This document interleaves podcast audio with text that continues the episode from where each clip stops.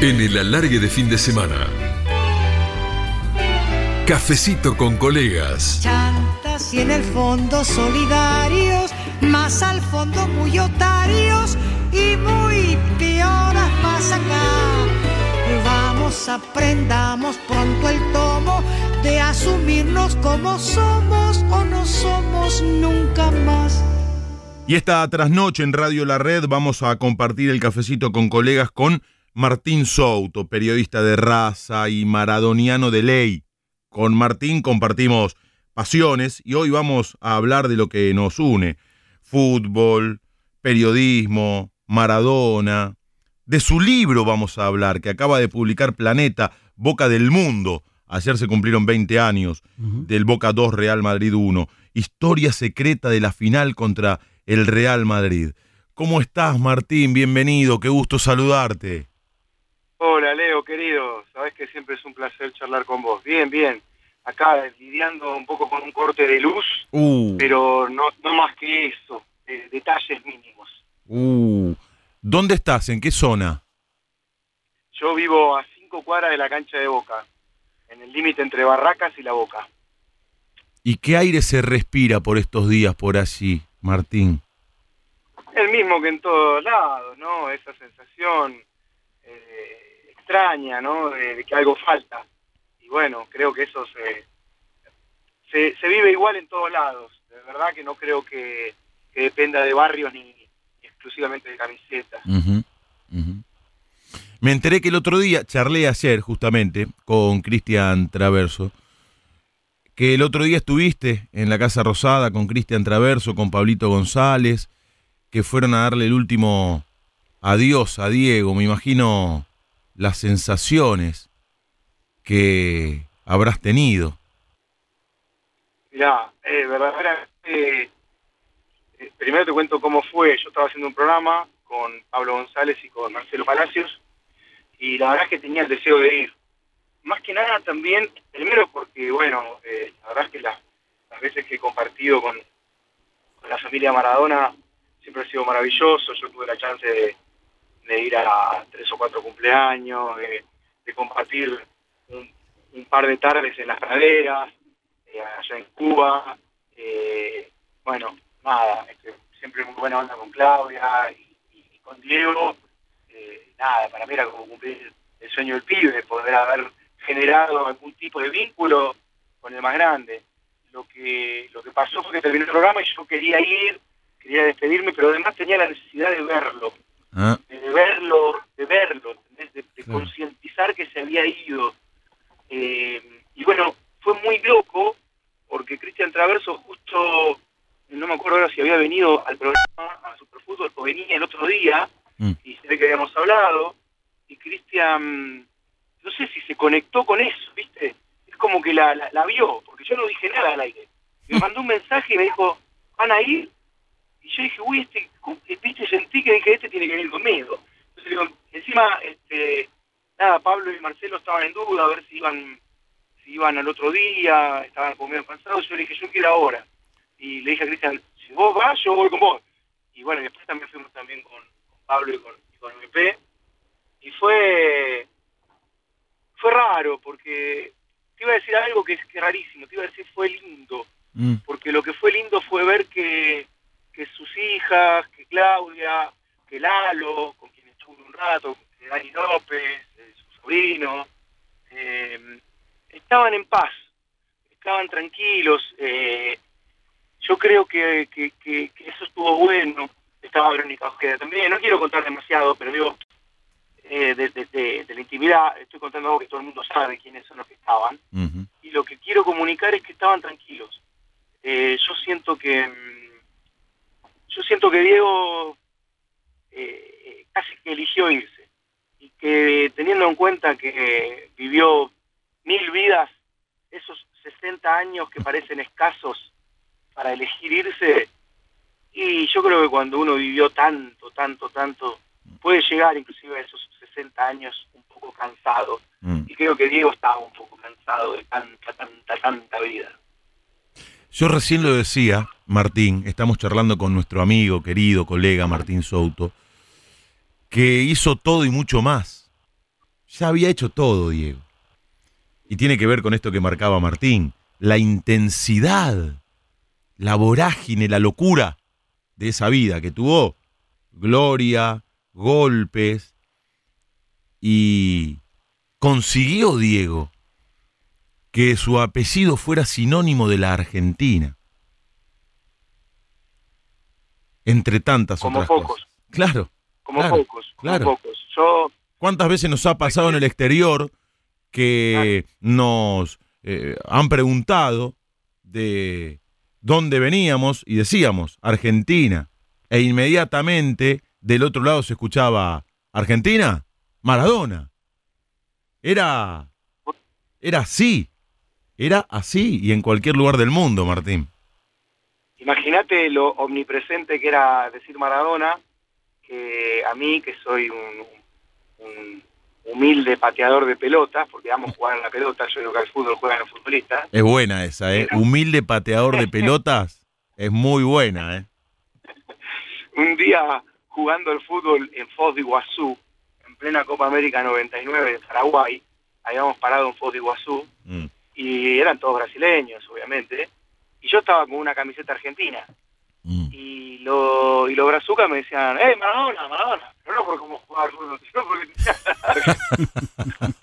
Obviamente. Pero Claro. claro, este, Diego, yo siempre lo dije, a ver, cualquiera que me que, que siga un poquito mi, mi carrera sabe de mi amor futbolístico por Messi también, ¿no? Eh, yo futbolísticamente lo pongo a la par, no tengo ninguna duda de eso. Pero también tengo muy claro que Diego, y lo dije siempre, Mm. antes de esto, Diego es el personaje más importante de la historia de la Argentina.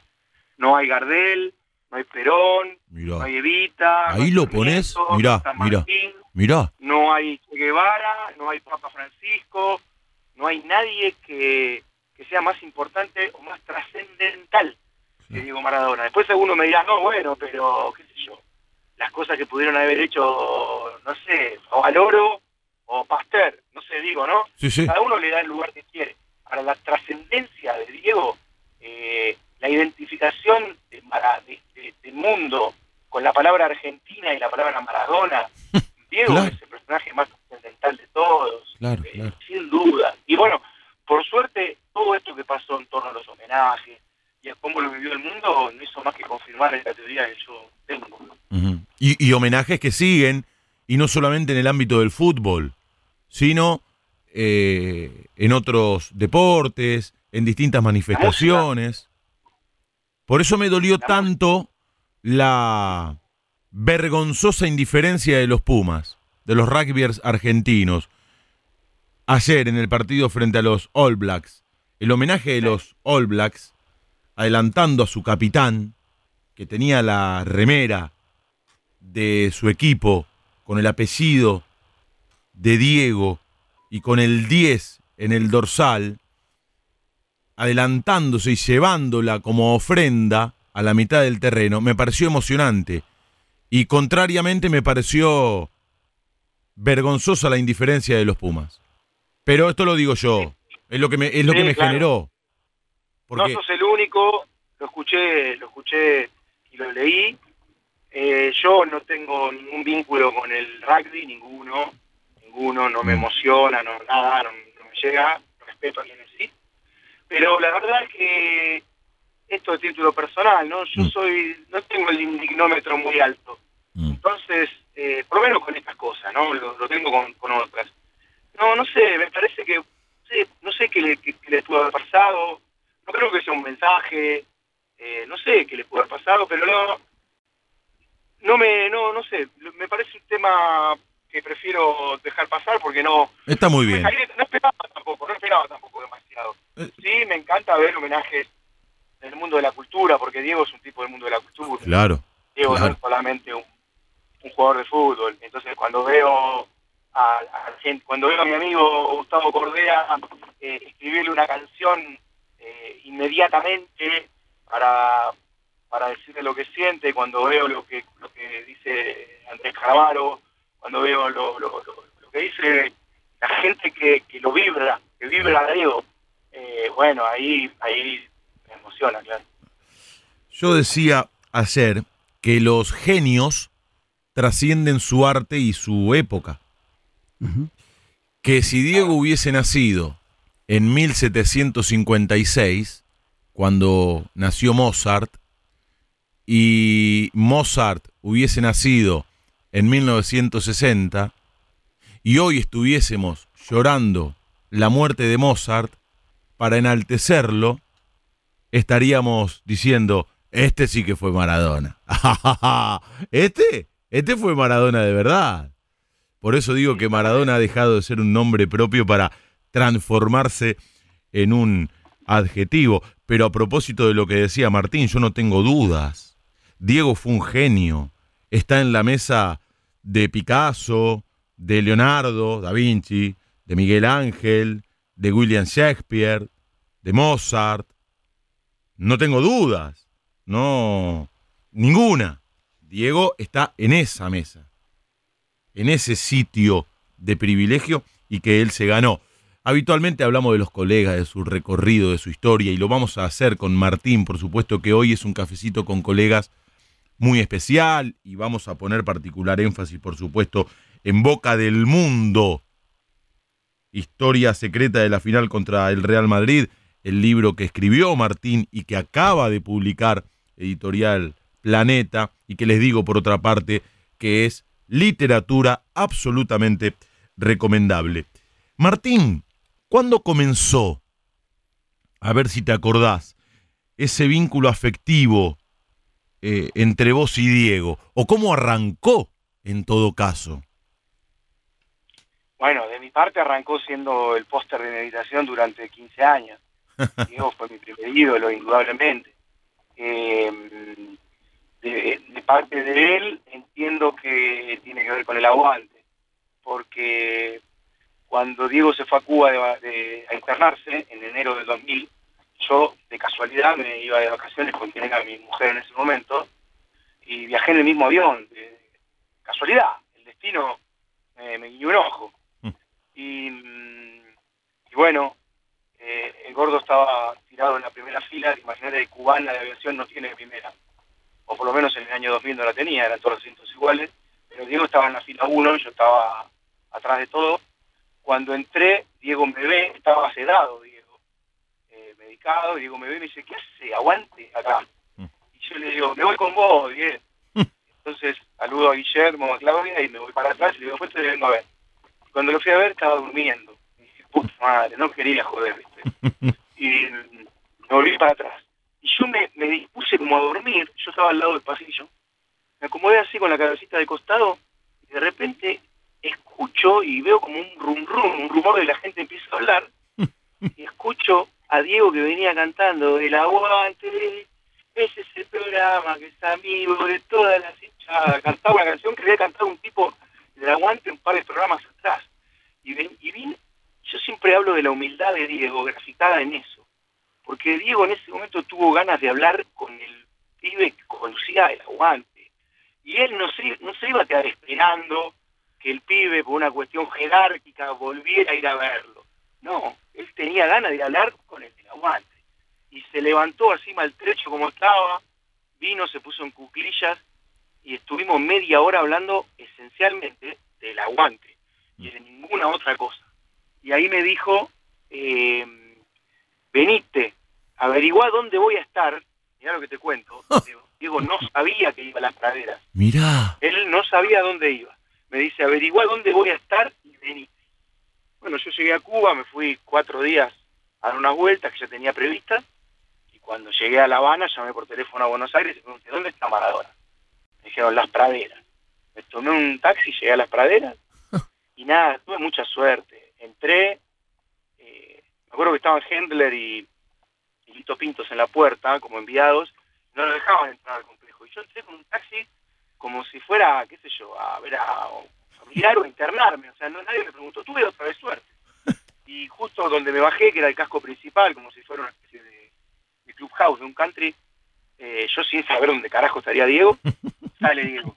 Sale, ¿viste cuando se te alinean los, astros? No, te digo, te digo, es Medianoche en París, la película de Woody Allen. ¿eh? Es total. Es de película, hermano.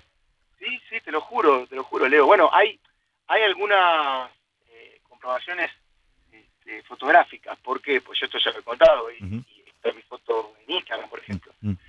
Eh, Diego sale con un gorrito piluso y yo lo veo y le digo, hola, adiós, y lo abrazo. Imagínate, yo mido un 80, el video unos, unos 64, no sé. Sí, sí. Lo abrazo así para abajo y, y me dice, vení. Yo estaba con, con, con la que era mi mujer. Vení, vamos. Y nos subimos a un, un auto re chiquito. Él adelante manejando yo y atrás el Chucky, que era el fotógrafo de caras, que estaba ya viviendo con él. Hacía cuatro días que estaba y ya tenía un fotógrafo de caras y uno de gente. Y le digo, ¿y cómo estás? Y es. Y me dice, cada día más loco. Y se saca el gorrito de piluso y se había teñido de amarillo. Me acuerdo, me acuerdo. ¿Sabes qué, Leo? ¿Sabes qué, Leo? Ese color lo vi yo y poca gente más. Porque ese mismo, esa misma tarde él le pidió a Claudia que lo vuelva a teñir porque no le gustaba el color. Y yo tengo mi foto con Claudia teñiéndolo. Ahí en el Oh. livingcito con sus sillones de mimbre humildísimos. Mira. Era un, un- un- un duplex muy humilde en el que Diego vivió un par de años ahí en la pradera. Y bueno, compartí esa tarde con él y después me volvió a invitar a tomar mate y compartí otra tarde un par de días después. Y nada, es, es insólito que me haya pasado eso. Qué buena historia, qué buena historia. Estamos charlando con Martín Souto, compartiendo el cafecito con colegas de el alargue de fin de semana de Radio La Red. Siempre digo la hora porque algún amigo desprevenido cada tanto pregunta, che, ¿es en vivo la charla? Sí, es en vivo. Faltan 20 minutos para la una de la mañana en la República Argentina. Vamos a comenzar con tu recorrida, con tu historia, con tus elecciones. ¿Por qué periodista? ¿Por qué periodista, Martín? Bueno, qué sé yo, viste. No sé, supongo que... mm, Es loco, yo tengo la sensación de que las vocaciones adquiridas muy de chico son medio heredadas, no, no se eligen tanto como cuando uno experimenta un poco más. Para elegir hay que experimentar, ¿no? ¿Vos de chiquito ya Eh, sabías que eh. querías ser periodista? Sí, sí, yo tenía 8 o 9 años y ya hacía revistitas, grababa relatos en, en un grabador, en un, así con cassette, Mira. eh, juntaba mis figuritas, mis figuritas eran mi capital más más más más zarpado de- y, y juntaba las figuritas y jugaba con las figuritas, yo distribuía los 11 de cada equipo en, en, en- en la alfombra y tenía unos arquitos y con una pelotita de papel y cinta de scotch. Jugaba, yo tengo un tío que tiene seis años más que yo, y creo que también el hecho de que él jugara con las figuritas influyó en que yo jugara y, y entonces relataba, entonces, no, que yo, no sé, decía, ahí está Pernía, Pernía, Mouso, Mouso, Claro, el chino Benítez, qué sé yo, no sé, cosas así, claro. este, también también decía Pasarela, Héctor López, eh, JJ, Alonso, Patriota, y bueno, dos más dos, cuatro. Claro. Eh, yo siempre digo que no me considero periodista deportivo, me considero o periodista o periodista de fútbol. Está muy bien eso. Claro. Claro. Está muy bien esa lectura, ¿eh? Está muy bien esa lectura. Es, lo que me pasa, Leo, no, no, más- Al- algo parecido me dijo Alejandro Apo cuando compartió el cafecito con colegas con nosotros. Yo soy comentarista, no me animaría a llamarme periodista. Y algo parecido acaba de decir eh, Martín. Viste que muchos de nosotros eh, llegamos a esta profesión por no haber podido ser futbolista. Bueno, claramente no es tu caso. Mira, siempre digo lo mismo. Cuando pienso en si me hubiera gustado jugar un mundial o hacer un, un gol importante en un partido importante, Mm. eh, sí, me hubiese encantado. Me, me encanta jugar al fútbol, amo, amo. Eh, la bien, juega bien Souto, ¿eh? Yo lo he visto. ah, me Eh, la rebusco. eh, lo he visto No, juega bien. en, en campeonatos de periodistas, en canchas de excursionistas. Qué picante que eran esos partidos. Ah, ah, un par de veces creo que le, le hizo un par de goles a tu equipo, Souto. A ver, ¿a quién? Y a- a- al equipo de ustedes, eh, era libero el equipo, creo, que jugaba ese campeonato. Era, sí señor, Claro. sí, pero, sí señor. Sí. Vos jugabas con... Y yo jugaba con el equipo de Rivadavia, que era el equipo que hacía Ah, trampa, porque estaba Uranga, que era el organizador, y llevaba exjugadores, una locura. que no, no se podía, de acuerdo al reglamento, pero siempre se encontraba algún vericueto para que aparezcan de repente en el equipo el Chipi Barijo, eh, el Pampa Viaggio, era una locura. Este, y claro, y, y siempre éramos candidatos, pero comía mucho bancos. ¿Y qué querés? Un día apareció el Chipi Barijo, otro día apareció el Pampa Viaggio, los hermanos calvaneses que jugaban en San Lorenzo. Una locura era. Sí, sí, del de Barijo no me acuerdo. Sí de, sí de los calvaneses, de, Claro. no me acuerdo haberlo visto, digo.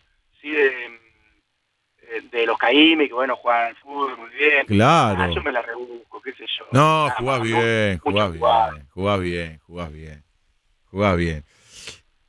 ¿Y qué referentes, qué referentes tenías en el periodismo, che, de aquella época, cuando jugabas con los muñequitos y decías Pernía, la toca para Mouso y la roba Pasarela y abre para JJ López?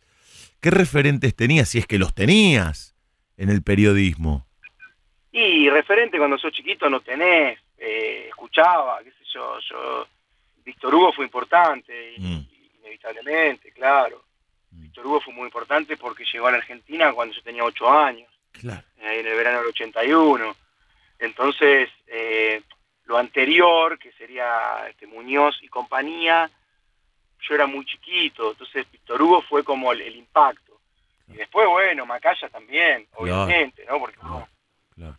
este, yo soy de la, de la última generación, no, no, no exclusivamente televisiva Mm, yo leía el gráfico y, y, demás, escuchaba, escuchaba Continental, o escuchaba Sport 80, o escuchaba eh, Competencia. claro. Eh, también llegué a escuchar, este, yo, yo llegué a escuchar, yo, yo tengo 48, yo llegué a escuchar, Igual que yo, igual que yo. Ah, bueno, Lo que pasa es que vos estás bien, yo estoy hecho pelota. no, te decía que yo llegué a escuchar las peleas de boxeo de Cafarelli y García Blanco con, con mi Oh. querido Walter Nelson ahí laburando en la transmisión, o sea, Claro. eh, viste, pero mm, soy soy como una, estoy ahí un paso en la antigüedad y un paso en la modernidad porque a mí me gusta estar vigente, no, no, Claro. no me claro. gusta quedarme en el pasado. Mm. Este, Vos te criaste, bueno, vos te criaste en Aedo, ¿no, Martín? en Aedo, En Aedo, en Aedo. Y estudiaste en Deportea. Estudié en Deportea y soy de la primera camada. De la primera 92. camada de Deportea. ¿Cuál fue tu primera experiencia laboral? ¿Cómo se dio? ¿Quién te la ofreció? ¿La fuiste a buscar vos? Contame porque me gusta saber eso de, eh, de, de los colegas, de los amigos como vos, en cada cafecito con colegas de el alargue de fin de semana, acá en Radio La Red. Mira, yo estudié en, en Deportea, eh, hice algunas colaboraciones así mientras laburaba, mientras estudiaba, ya laburaba y es loco, ¿no? Yo creo que la suerte es muy importante, muy importante. Mm. Vos la, la puedes ayudar con tu talento, dedicación, vocación, amor, garra, deseo, lo que quieras. Pero la suerte es muy importante Mm. porque yo he hecho algunas cosas sueltas y no sé, me acuerdo que un día me fastidió el cubrir un partido para el diario La Prensa. Yo estaba en una quinta jugando a la pelota y a las 3 de la tarde me tuve que ir en pleno verano.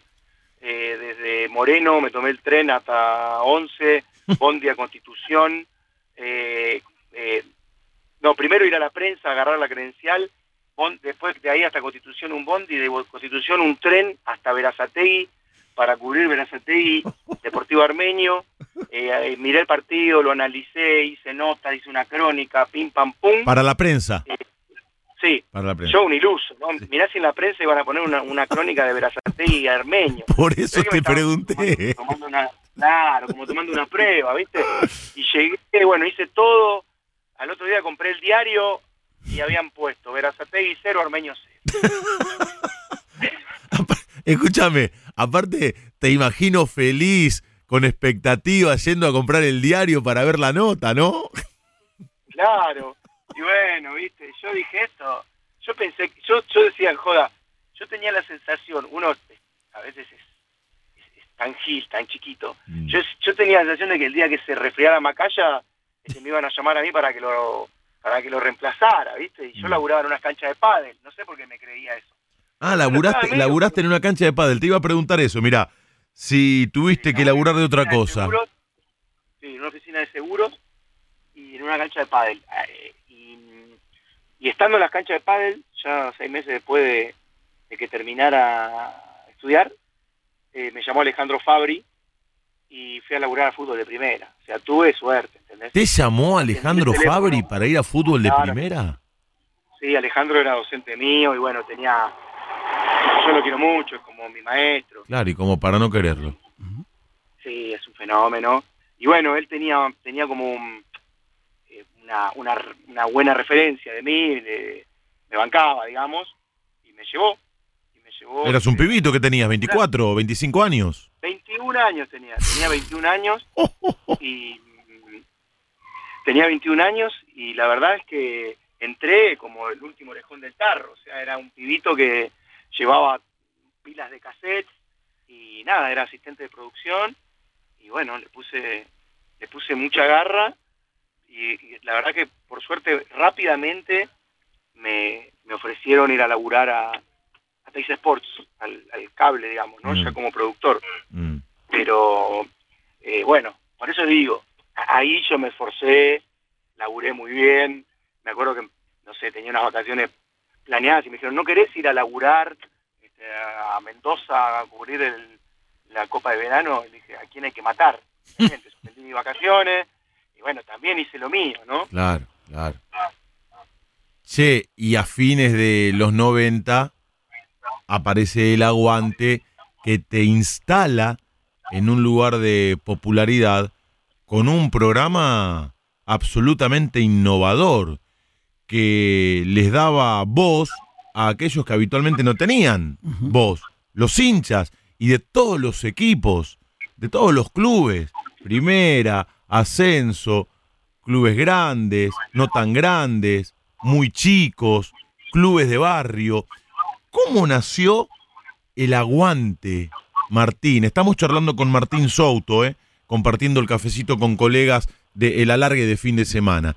¿Cómo nació aquel programa de culto, emblemático, que ningún futbolero olvida? A ver, eh, te cuento, yo era productor eh, de varios programas y la verdad es que yo tenía ganas como de, de empezar a, a contar mis cosas, ¿no? Y, mm, y estaba queriendo hacer un programa propio, digamos. Y pues yo periodista, o sea, laburaba de productor, pero había estudiado periodismo y quería, quería contar mis cosas también. Entonces empecé a pensar a ver qué podía hacer y con otros amigos, con Pablo González, por ejemplo, Mariano López, pensamos algo que nos gustaba a los dos, que era el rock y el fútbol. Entonces dijimos, bueno, hagamos un programa de rock y fútbol. Pero yo en un momento le dije, pará, ya en el canal está Orsay, y en Orsay está Bonadeo que representa el fútbol o el deporte, y Petinato que representa el rock. No podemos hacer un programa de rock y fútbol, no tiene sentido. Mm. Entonces, cuando yo había pensado el programa con ellos, eh, muchas de las secciones que se me habían ocurrido tenían que ver con los hinchas, muchas. Mm. Entonces en un momento yo dije, pará, pará, acá tenemos como cinco o seis secciones que tienen que ver con los hinchas. Bueno, hacemos un programa que tenga pura y exclusivamente que ver con los hinchas del fútbol. Y bueno, cuando lo propuse, eh, me acuerdo que alguno de mis jefes dijo, pero esto cuánto puede durar, seis meses. Una vez que vaya tres veces a la cancha de, Arsenal, no puedes ir más. Y yo la verdad que no estaba convencido que el programa pudiera durar 10 años. Pero duró 10 años, y duró 10 años porque nosotros no quisimos que, siguiera, porque ya estábamos enfocados en otra cosa, ya no era lo mismo ir a la cancha y, y estar entre todos los hinchas, siendo el conductor de paso a paso, de Libero, y Pablo haciendo otros programas que hacía él. Ya, ya no éramos el pibito de la hinchada, que todos nos recibían bien. Yo ya era el que decía si había sido penal o no había sido penal Claro. este, la jugada de Boca o de River en un programa al que por suerte siempre le fue muy bien como paso a paso. Claro, Entonces ya era más complicado y bueno, también cumplió su ciclo. claro. Escúchame, porque aquel programa fue innovador, como dije recién, y los hinchas lo esperaban para verse, para escucharse. Pero muchos lo criticaron porque dicen que instaló la cultura del aguante. Y estamos escuchando la cortina de aquel programa. La apertura de aquel programa, ahora como cortina. Escuchen, los más chicos que por ahí no, no lo vieron en su momento, escuchen. Al comienzo te metía en clima, una locura, escuchen, escuchen. Música, la música de mis amigos de La Chilinga, Claro. una banda de percusión de la zona oeste liderada por un gran músico como es Dani Huira. Daniel Huira era el baterista original de Los Piojos, uno de los responsables del sonido Sí, platense de Los Piojos, y Dani fue el que nos hizo la música. eh, y bueno, un- un- una maravilla para nosotros. Yo, mira, No, bueno, te decía, muchos lo criticaron en el programa. Sí. No, no es mi caso. ah, Eh, eh, hoy, hoy, ¿lo volverías a hacer? Por supuesto. Mira, el aguante lo único que hizo fue mostrar algo que pasaba en el fútbol argentino y, Ujú. y yo muchas veces jodo cuando veo que se agarran a piñas en Alemania y se tiran sillas. Digo, esto por culpa del aguante. ¿Qué me están jodiendo? O sea, yo no inventé nada. Lo único que hice fue contar un poco, mostrar lo que, lo que era la segunda del fútbol argentino, cómo se vivía.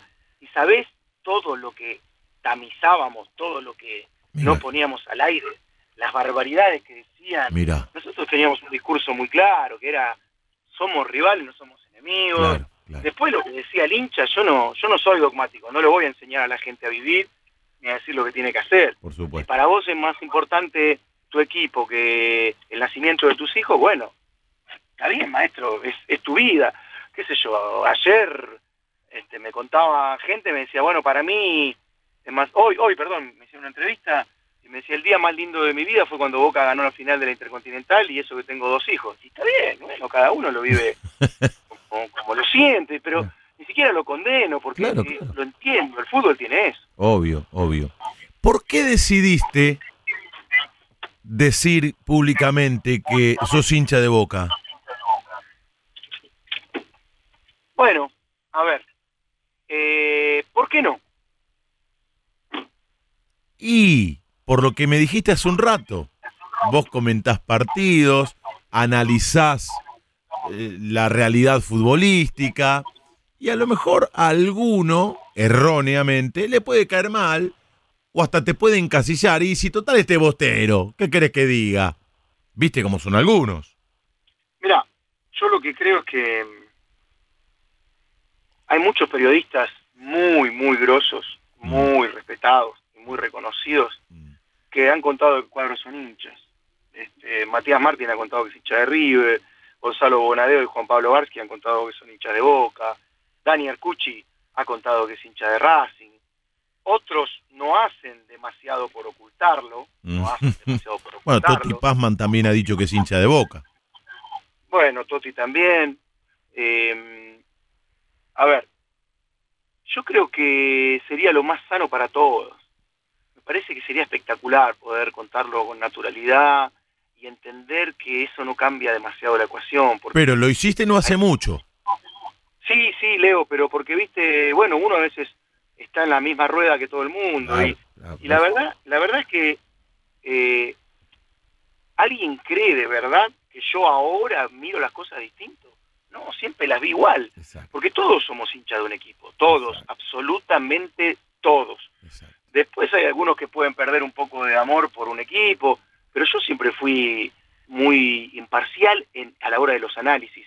Mi papá este, era muy futbolero, era hincha de Boca, pero cuando volvíamos a la cancha y Boca había perdido, no le echaba la culpa al árbitro. Me decía, fuimos un desastre, los, los- los centrales no ganaron una, eh, no te diste cuenta que le ganaron la espalda al 5 todo el partido, qué sé yo, digo, este, no Eh, pateamos al arco. Claro. Era, era un hincha racional. Claro, eh, era un periodista, entre comillas, mi viejo, era un analista del fútbol. Mirá. ¿entendés? Entonces, bueno, yo siempre siempre me vinculé de ese lugar con el fútbol y nunca me gustó este, llorar. No me gusta llorar, no me gusta la ventaja, no me gusta esto esta cosa argentina de eh, chamullarle al árbitro y ganarlo de boquilla. ¿Qué ganarlo de Mm, boquilla? mm. ¿Sabes cuántos partidos podés ganar de boquilla? Uno cada mil, uno cada cien. Al fútbol se gana jugando mejor que el rival y eso no tengo ninguna duda. Mm. La maravilla del fútbol es que a veces no necesitas jugar mejor que el rival para ganar. Por eso lo hace tan, e- tan espectacular, digamos, Mm. ¿no? Y tan distinto a todos los demás juegos. Mm. Esta pregunta te la voy a dividir en dos. Por un lado, tu faceta de periodista, por el otro la de hincha de boca. Lo mejor y lo peor, la mayor alegría y la mayor decepción, si se quiere, en el periodismo, relacionado con el fútbol, por supuesto, y lo mismo, pero te lo pregunto como hincha de boca que sos. A ver, eh, mayor alegría en el periodismo. O la mayor satisfacción, el sueño alcanzado, lo que vos quieras. El día, el día que salió el aguante al aire por primera vez fue pletórico para mí, Ah, porque mira. bueno, era, yo no podía creer que un programa conducido por mí en Teis Sports. Eh, ¿Esto qué fue? Eh, En el 97, ¿no? sí, señor, 26 de febrero del 97, soy muy bueno para las fechas. Sí, veo. Sí. Eh, y otra cosa maravillosa para mí en el periodismo también eh, fue cuando entré a la cancha en un mundial. Mi primer partido fue Noruega-Marruecos, un partido de porquería, pero fue mi primer partido en un mundial yo no lo podía creer, en Francia 98. eh, y también, por supuesto, que haber hecho las entrevistas que tuve la chance de hacer con Leo, con Messi Mm. eh, en estos últimos tiempos, en su casa, con él abriéndome este, las puertas de su museo personal, ya más de grande, ¿no? Ya con cuarenta y pico fueron una satisfacción muy grande, pero desde otro lugar. Mm. Y decepción eh, periodística, así como algo me cuesta ¿eh? Eh, pensar, tengo que tener seguro. ¿Lo podés relacionar con algún hecho deportivo que te tocó cubrir o con alguna frustración, desilusión, contrariamente a lo que marcaste del día que salió el aguante por primera vez al aire? Sí. Eh, la verdad es que soy de los que miran el vaso medio lleno, Está muy bien. más que el vaso medio vacío. Está muy bien. Pero sí, claro que he tenido desilusiones, este, insatisfacciones, pérdidas, tristezas en, en- en- la- en- lo profesional. Eh, a ver, tengo una cuenta pendiente que es que me encantaría comentar este, a la selección en un mundial. Nunca, nunca comenté. Este, otra cuenta pendiente que tenía era comentar Boca y lo estoy haciendo. Claro. Así que la que me quedaría sería la de la selección en un mundial. Eh, eh, a Boca lo comentás por radio. ¿La selección te gustaría comentarla por tele, por radio o te es indiferente? ¿Te importa comentar? No, no. Me gusta por tele, me Por gusta tele. comentar por tele porque conozco el lenguaje, cono- me, me- me parece que además además tiene que ver también con la trascendencia, inevitablemente Claro. hoy por hoy es, es difícil que, que- que alguien saque el volumen de la tele y ponga de la radio, más allá de que hay quien lo hace y elige algún relator puntualmente, pero el tema de, de los delays y todo Exacto. eso Exacto. Hace que la tele sea más preponderante. Exacto. Estamos charlando con eh, Martín Souto, compartiendo este cafecito con colegas. Y, y en cuanto a tu pasión por Boca, lo, lo mejor, la mayor felicidad y la decepción más grande. Y las, las felicidades más grandes fueron, yo te diría que dos o tres. Pero una, marcame. Va, si podés, por ahí tenés dos o tres a la misma altura. Están, están, están a la par por distintas razones, Ah. porque el, el campeonato que Boca ganó en el 92, después de 11 años, fue más de pibito. Yo tenía 20 años y me había fumado los 11 años sin que Boca saliera campeón. Oh. Entonces fue muy emotivo por eso. Pero la- el año 2000 es irrepetible. La Copa Libertadores, el Morumbí. Y bueno, el, el motivo de mi libro, ¿no? Boca Real Madrid. Ahora vamos a hablar, ¿eh? Ahora vamos a hablar del libro. Mm. Sí, sí, lo sé. Mm. Digo, es un partido histórico, no, no, no existe. Boca le gana una final al equipo más importante de la historia y, y a los seis minutos la va ganando 2 a 0. ¿no? Entonces, Sí, Qué locura. es una locura. Y la decepción, eh, a partir de, de esta cuestión emocional, de ser muy chico y de lo que significaba, porque cuando uno es más grande ya está más curtido, Claro. eh, la, la derrota con Newells en la final del 91, me Uh, acuerdo que fue... Por eh, penales. Muchísima, sí, muchísima gente llorando, fue dolorosísimo, Sí, dolorosísima para, sí. para la gente de Boca. Claro, fue. eh, eh, ganó Boca, hizo el gol Reynoso, porque Newell's había ganado en Rosario, creo. Sí, sí, Y sí, fue así. y claro, el Newell del Loco Bielsa y después por. Erraban todos los jugadores de Boca en la definición, una locura. Una locura. Aquella Sí, casi definición. claro, so- casi todo sobre el arco del Riachuelo fue la definición, si mal no recuerdo. Si mal no recuerdo. Em, y, y en un ratito vamos a hablar de Boca del Mundo, historia secreta de la final contra el Real Madrid. Lo publicó hace poquito Editorial Planeta, lo empecé a leer. Es de esos libros que eh, no podés parar de leer, porque una historia te lleva a la otra y un protagonista al otro y una declaración a la otra y, no podés parar de leerlo.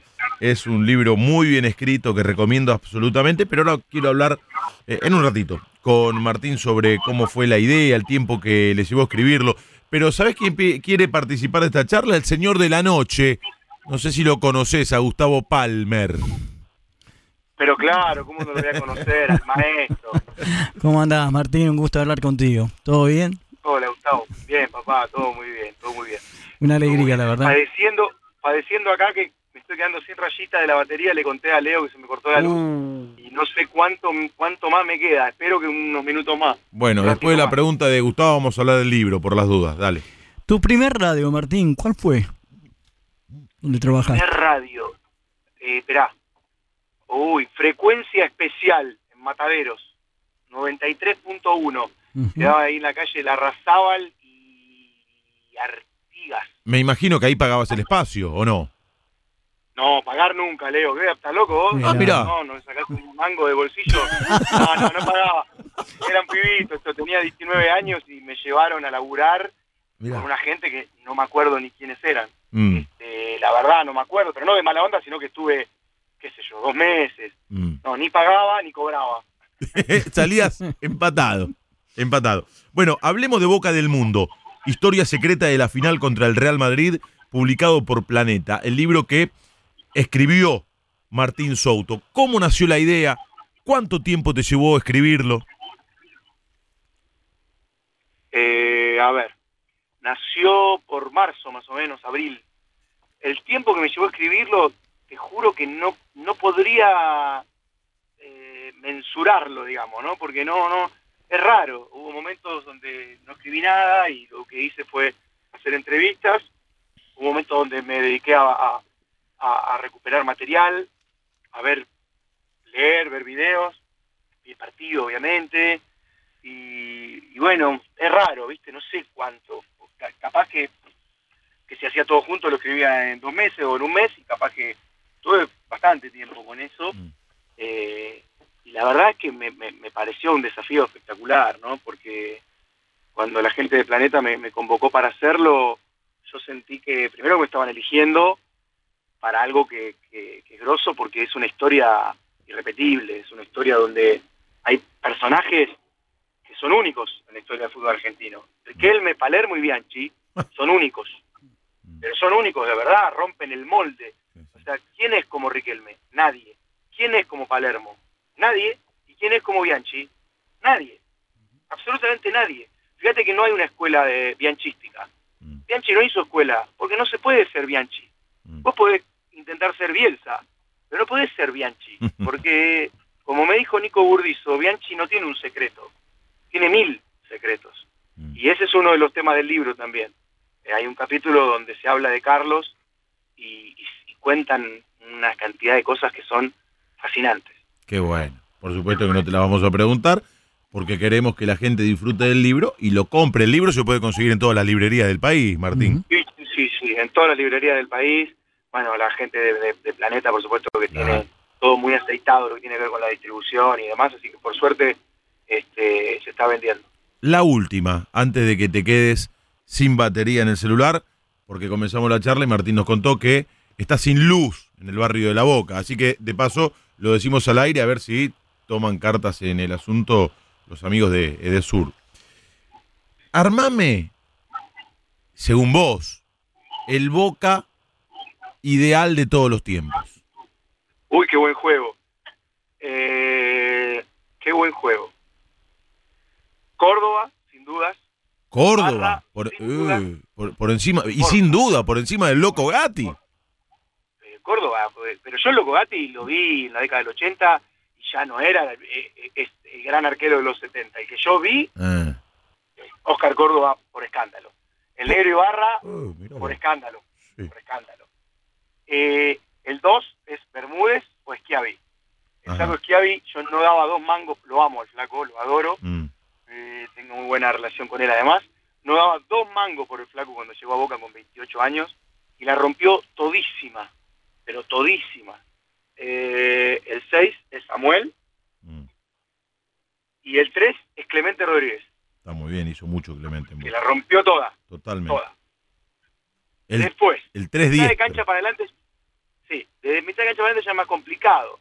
Eh, es- me cuesta mucho elegir al 5, porque tuvimos muy buenos 5. Puede ser, podría ser Gago, podría ser Marangoni, podría ser Chicho Serna, obviamente. Y también podría ser alguien que la gente de Boca no quiere tanto porque se fue a jugar a River, pero para mí era un monstruo, es el negro José Luis Villarreal. Claro. Claro. Bueno, y claro, eh, el negro, cuando Aymar era el técnico de Boca, terminó jugando en lugar de Marangoni, lo que fue el principio del fin del CAI Aymar en Boca, Claro. esa decisión. Pero fíjate el nivel del negro Villarreal. ¿sí? Mm. Lo voy a hacer digo, el equipo, porque Ujú. total no tengo que jugar contra nadie.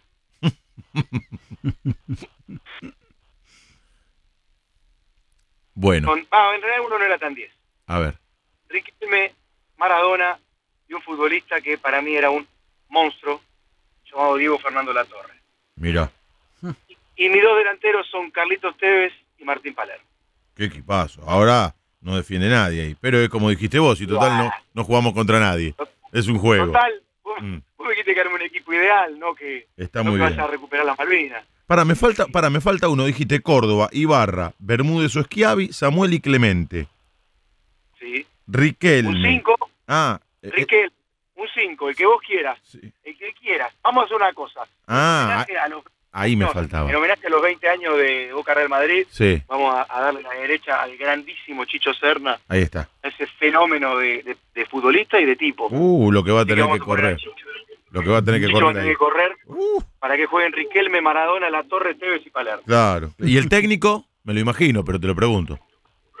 Mirá, la verdad te respetaba, hasta ahora te respetaba, Leo, pero no puedo creer que hagas preguntas tan tontas. ¡Eh! Pero lo tengo que preguntar. Y me vas a decir Bianchi, pero por ahí me decís el Toto Lorenzo.